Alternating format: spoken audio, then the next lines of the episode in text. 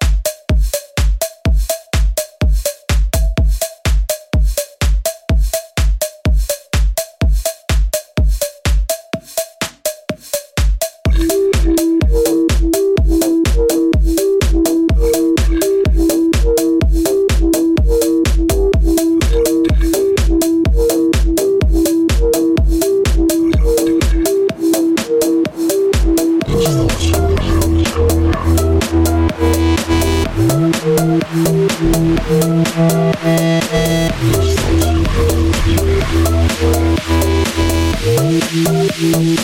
you.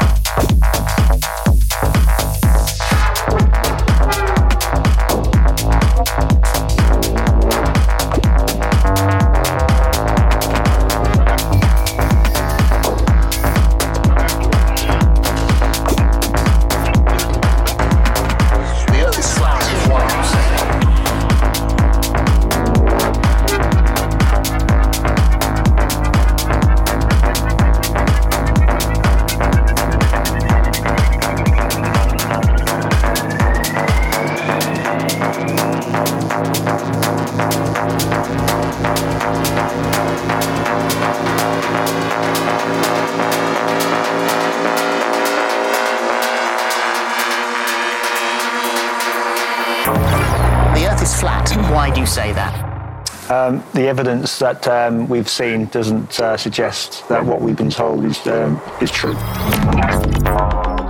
It's probably the most nonsensical suggestion that uh, that a, a thinking human being could possibly make. It is drivel.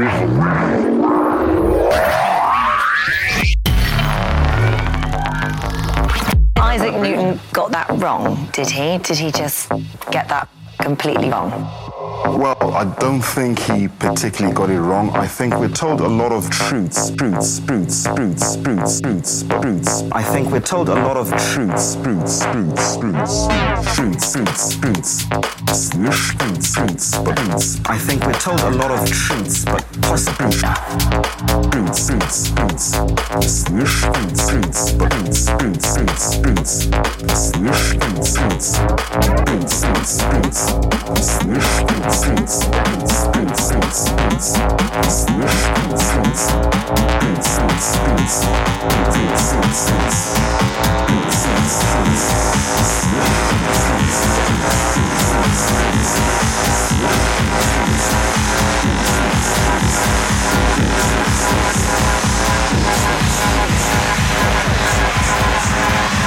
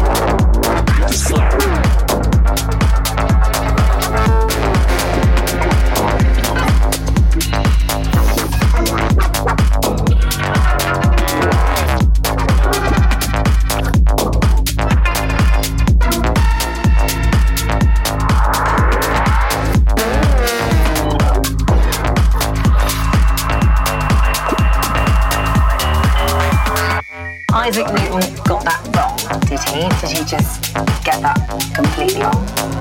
Well, I don't think he particularly got it wrong. I think we're told a lot of truths, truths, truths, truths, truths, truths, truths, truths, truths, truths, truths, truths,